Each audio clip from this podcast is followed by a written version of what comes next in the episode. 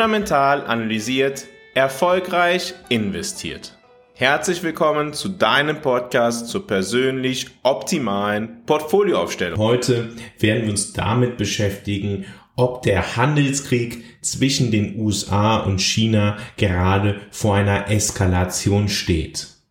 Der Handelskrieg zwischen China und den USA wird immer heftiger ausgetragen.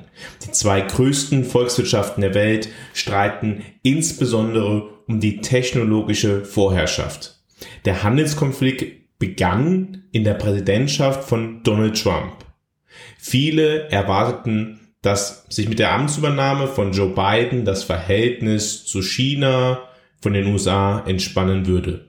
Mittlerweile sagen allerdings viele, dass der Konflikt noch drastischer ist, als er zu Zeiten von Präsident Trump war. In den letzten Wochen hat dies Züge angenommen, die die Frage aufwerfen, ob der Handelskrieg nun vor einer völligen Eskalation steht. Als beispielsweise das chinesische Unternehmen Huawei vor kurzem sein neues Smartphone vorstellte, wurde der nationale Sicherheitsberater des Weißen Hauses gebeten, sich zu der strategischen Antwort der USA auf diese Entwicklung zu äußern. Was für ein Ereignis. Umgekehrt verkündet China, dass iPhones von Apple gegebenenfalls ein Sicherheitsproblem darstellen könnten. Wir wollen uns heute mal fragen, ja, welche Auswirkungen Handelskonflikte auf wesentliche makroökonomische Kennziffern wie Wachstum und Inflation haben. Im nächsten Schritt versuchen wir dann, das Risiko einer weiteren Eskalation des Handelskonflikts zu bewerten. Darüber hinaus sollten wir uns halt auch fragen, welche Regionen und Wirtschaften besonders von dieser Entwicklung betroffen sind. Und das steht natürlich immer im Zusammenhang mit unserer persönlich optimalen Geldanlage. Blicken wir also zunächst auf die Wirkungen von Handelskonflikten. Ein Handelskonflikt kann erhebliche Auswirkungen auf die beteiligten Länder und die Weltwirtschaft insgesamt haben. Erstens verursacht ein Handelskonflikt wirtschaftlichen Schaden. Handelskonflikte führen in der Regel zu Zöllen und Handelsbeschränkungen, die den Handel zwischen den beteiligten Ländern verteuern oder behindern. Dies kann zu einem Rückgang des bilateralen Handelsvolumens führen. Das wiederum wirkt negativ auf die Wirtschaft beider Länder. Freihandel bringt typischerweise Wohlstandseffekte für alle beteiligten Länder. Wenn dieser ja reduziert wird, geht es in je andere Richtung. Allerdings führen Handelskonflikte auch zu Preiserhöhungen. Wenn Zölle auf importierte Waren erhoben werden, führt dies oft zu Preiserhöhungen für diese Produkte. Verbraucher in den betroffenen Ländern müssen dann mehr für die gleichen Waren bezahlen, was ihre Kaufkraft beeinträchtigen kann. Ein typischer Fall von Wohlstandsverlusten durch Handelskonflikte. Unternehmensverlagerungen können auch eine Folge von Handelskonflikten sein. Um den Zöllen und Handelsbeschränkungen zu entgehen, können Unternehmen ihre Produktionsstandorte verlagern und das passiert auch bereits. Dies kann dazu führen, dass Arbeitsplätze ins Ausland verlagert werden und die inländische Wirtschaft geschwächt wird. Auch können die Investitionen insgesamt zurückgehen. Handelskonflikte können das Vertrauen von Unternehmen in die Stabilität der Märkte beeinträchtigen. Dies kann zu einem Rückgang der ausländischen Direktinvestitionen führen, da Unternehmen zögern, in unsichere Handelsumgebungen zu operieren. Blicken wir auf die Direktinvestitionen nach China, stellen wir fest, dass genau das passiert ist und passiert. Diese Handelskonflikte haben globale Auswirkungen. Handelskonflikte haben oft Auswirkungen über die beteiligten Länder hinaus. Da die Weltwirtschaft stark vernetzt ist, können Störungen in einem Teil der Welt zu einer Verlangsamung des globalen Wachstums insgesamt führen. Dies kann auch andere Länder und andere Regionen in Mitleidenschaft ziehen, die nicht direkt am Konflikt beteiligt sind. Auch lösen Handelskonflikte politische Spannungen zwischen den beteiligten Ländern aus oder können diese verschärfen. Dies kann zu diplomatischen Beziehungen führen, die weniger gut sind als zuvor und die Aussichten auf eine Zusammenarbeit in anderen Bereichen reduzieren. Auch führen Handelskonflikte oftmals zu Wettbewerbsverzerrungen. Wenn Länder in einem Handelskonflikt staatliche Subventionen oder andere unfaire Handelspraktiken einsetzen, um ihre eigenen Industrien zu schützen, kann dies den internationalen Wettbewerb verzehren und zu Marktverzerrungen führen. Insgesamt wirkt auch dies wohlstandsminimierend. Handelskonflikte führen auch zu einer gewissen Ungewissheit für Unternehmen. Handelskonflikte schaffen Unsicherheit für Unternehmen, da sie Schwierigkeiten haben, langfristige Geschäftsstrategien zu planen. Diese Unsicherheit kann Investitionen behindern und Innovationen insgesamt bremsen. Auch führen diese Handelsbeschränkungen zu Verlusten von Arbeitsplätzen. Wenn Unternehmen aufgrund von Handelskonflikten in ihrer Produktion einschränken oder schließen, können Arbeitsplätze verloren gehen. Dies kann zu sozialen und wirtschaftlichen Herausforderungen in den betroffenen Gegenden führen. Handelskonflikte bergen auch immer das Risiko einer Eskalation. Handelskonflikte können sich leicht verschärfen, wenn die beteiligten Parteien Gegenmaßnahmen ergreifen.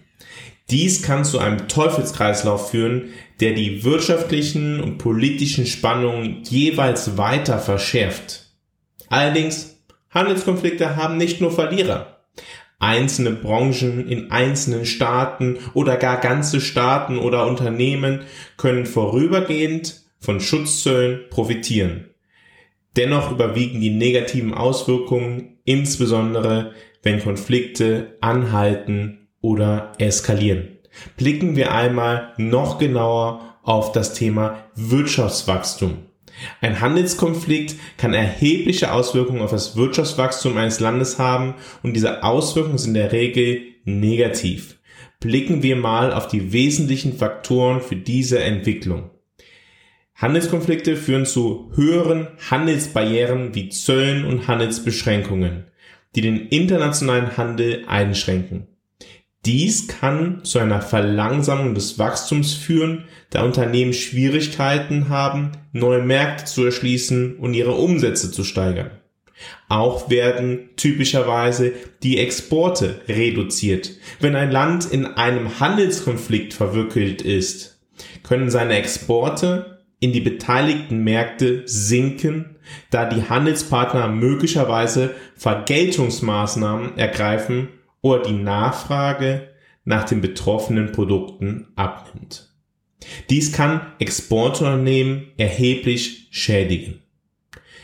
Die Folge sind dann oftmals der Verlust von Arbeitsplätzen. Wenn Unternehmen aufgrund von Handelskonflikten Produktionsstandorte schließen oder einschränken müssen, können Arbeitsplätze verloren gehen.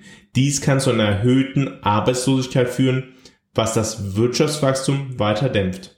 Auch die Investitionen gehen zurück, da die Unsicherheit, die durch Handelskonflikte entsteht, Unternehmen ja dazu verleitet oder dazu bringt, weniger zu investieren oder Investitionen zu reduzieren. Dies kann langfristige Wirtschaftswachstumspotenziale beeinträchtigen, da weniger Kapital für die Expansion und die Schaffung neuer Arbeitsplätze zur Verfügung steht. Die Unternehmensgewinne gehen typischerweise in einem solchen Szenario auch zurück. Unternehmen, die stark von internationalen Märkten abhängig sind, können aufgrund von Handelskonflikten niedrigere Gewinne verzeichnen. Dies kann sich negativ auf Aktienmärkte auswirken und damit das Vertrauen von Investoren wiederum reduzieren. Es gibt auch gewisse Ineffizienzen in der Produktion. Wenn Unternehmen gezwungen sind, aufgrund von Handelsbeschränkungen auf teure inländische Ressourcen umzusteigen, kann dies zu Produktionsineffizienzen führen und die Wettbewerbsfähigkeit beeinträchtigen. Preiserhöhungen für Verbraucher sind dann oftmals auch eine Folge. Zölle und Handelsbeschränkungen können zu höheren Preisen für importierte Waren führen, was die Kaufkraft der Verbraucher beeinträchtigt. Dies kann dazu führen, dass die Binnenkonsumnachfrage sinkt, was wiederum das Wirtschaftswachstum hemmt.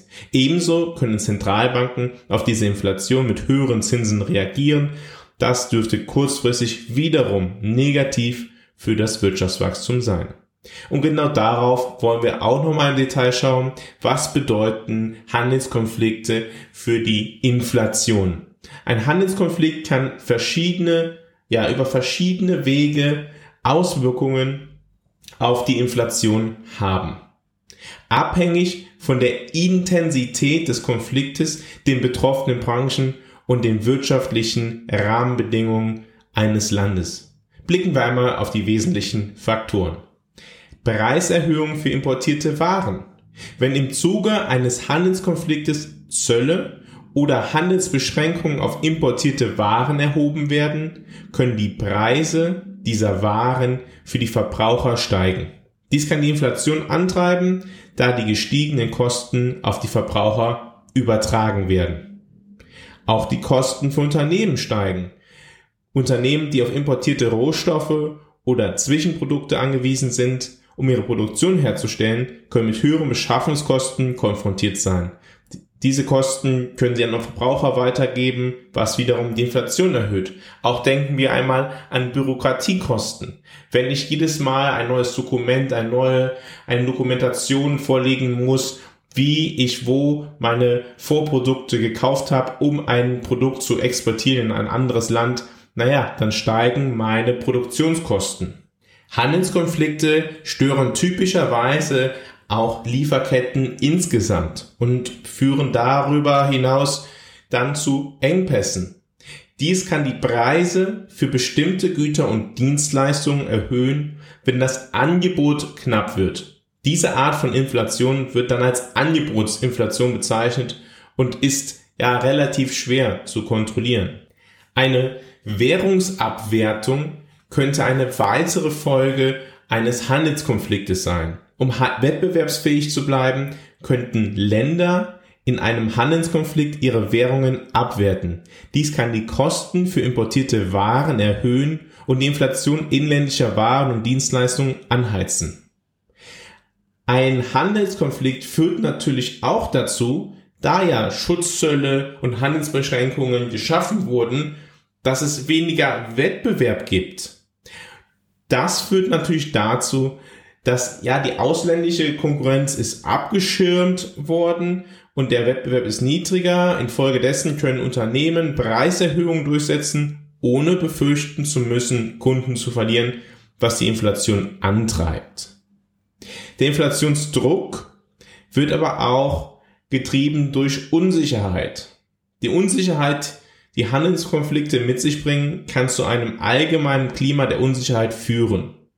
Dies kann dazu führen, dass Unternehmen höhere Preise verlangen, um sich gegen unvorhersehbare Entwicklungen abzusichern. Nicht zu unterschätzen ist dabei auch die geldpolitische Reaktion. Zentralbanken können auf steigende Inflation mit restriktiver Geldpolitik reagieren, indem sie die Zinssätze erhöhen. Dies kann die Kreditkosten für Unternehmen und Verbraucher erhöhen und das kurz- bis mittelfristige Wachstum dämpfen. Wir müssen uns jetzt fragen, wie steht es mit dem Risiko, dass dieser Konflikt sich erweitert? Die Entwicklung der letzten Wochen, die darf man aus meiner Sicht absolut nicht gering schätzen. Der US-Präsident Biden äußert sich gefühlt wöchentlich über eine schwache Entwicklung der chinesischen Wirtschaft und man fragt sich, warum das passiert. Ebenso führen technologische Fortschritte in China, siehe neues Huawei Smartphone, dazu, dass in den USA über noch weitergehende Sanktionen gesprochen wird und sogar der nationale Sicherheitsberater sich zum technologischen Fortschritt in China äußern soll. In den vergangenen Monaten ist von Seiten der USA, insbesondere auf Europa, der Druck gestiegen, sich Sanktionen gegenüber China anzuschließen. Aus Europa ist zu hören, dass man sich mit Strafzöllen auf chinesische Autos befasst. Politiker in den USA fordern gar Technologieexporte oder darüber hinaus gegebenenfalls an einzelne große chinesische Unternehmen ganz zu untersagen. Auch andere Bereiche werden ins Auge gefasst. Im kommenden Jahr stehen dazu die Präsidentschaftswahlen in den USA an. Die Republikaner werfen US-Präsident Biden ein zu zaghaftes Vorgehen gegen China vor. Die Demokraten versuchen Aktionen vorzuweisen. Es droht ein Wettkampf darüber, wer besonders hart gegenüber China vorgehen könnte. Eine spürbare Entspannung dürfte aus dieser Sicht frühestens nach den Präsidentschaftswahlen anstehen. Bereits seit längerer Zeit gibt es in den USA die Sorge, dass China zur weltweit wichtigsten Volkswirtschaft aufsteigen könnte. Recht interessant in diesem Zusammenhang die zunehmende Thematisierung eines möglichen Krieges um Taiwan. Offiziell betont Washington weiter, dass es an der Ein-China-Politik festhält, hat aber zuletzt Waffenlieferungen an Taiwan über ein Programm genehmigt, das eigentlich nur Waffenlieferungen an souveräne Staaten zulässt. In China werden dann solche Aktionen als Provokationen verstanden, denen mit militärischen Machtdemonstrationen rund um Taiwan begegnet wird. Das führt natürlich alles nicht dazu, dass sich die Situation gerade entspannt. Allein die dauerhafte Thematisierung der Taiwan-Frage bringt das Risiko, dass wirtschaftliche Sanktionen ausgeweitet werden können. Wir müssen uns natürlich jetzt fragen, was bedeutet die Entwicklung des Konfliktes zwischen den USA und China für den weiteren Verlauf von Wirtschaftswachstum und Inflation? Welche Regionen sind betroffen? Negativ wie auch positiv. Denken wir positiv vielleicht mal an Indien oder Mexiko. Welche Ableitungen ziehen wir daraus für unsere persönliche Geldanlage? Ich habe dazu in dieser Woche eine ausführliche Analyse geschrieben.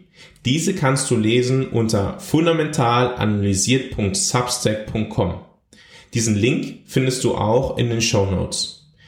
Der fundamentale Kompass, den du unter fundamentalanalysiert.substack.com findest, erscheint wöchentlich und dient der taktischen Optimierung deiner persönlich langfristigen Geldanlage. Wenn du deine langfristige Geldanlage noch nicht aufgestellt hast, dann kontaktiere mich gerne, geh auf fundamentalanalysiert.com, vereinbare ein kostenloses Strategiegespräch und ich zeige dir, wie du dein persönliches Portfolio optimal aufstellst. Vielen Dank, dass du heute wieder dabei gewesen bist bei Fundamental Analysiert, deinem Podcast zur persönlich optimalen Geldanlage. Der Podcast erscheint jeden Samstag und jeden Sonntag und ich freue mich, wenn du in der nächsten Woche auch wieder dabei bist, wenn es wieder heißt, fundamental analysiert, erfolgreich investiert.